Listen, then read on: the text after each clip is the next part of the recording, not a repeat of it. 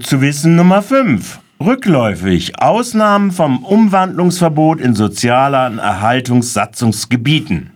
Seit 2013 bietet die Umwandlungsverordnung der Landesregierung den Kommunen die Möglichkeit, die Umwandlung von Miet- in Eigentumswohnungen in Sanierungsgebieten mit sozialer Erhaltungssatzung zu unterbinden.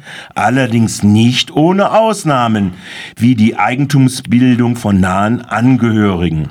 Die grün-schwarze Landesregierung hat jetzt die Umwandlungsverordnung jüngst bis 2028 verlängert.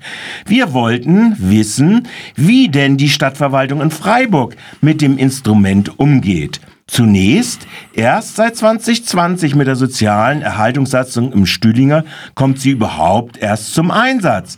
Aber erst nach der Abwahl von Dieter Salomon 2018. Die Zahlen aber sind ernüchternd. In 2020 wurden von 23 Anträgen 17 genehmigt. In der Folge waren die Anträge rückläufig und damit auch die Genehmigungen.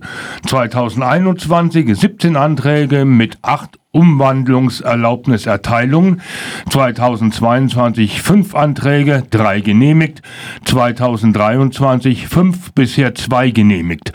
Also bisher bei 50 Anträgen mit 30 Genehmigungen.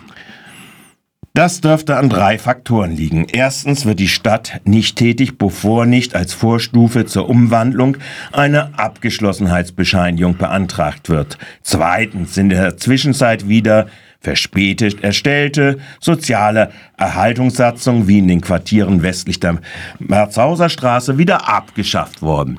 Beziehungsweise drittens erst gar nicht eingerichtet worden, wie im Metzgergrün oder im Schilderger. Hier soll die stadteigene FSB nicht in ihrer Handlungsfähigkeit eingeschränkt werden.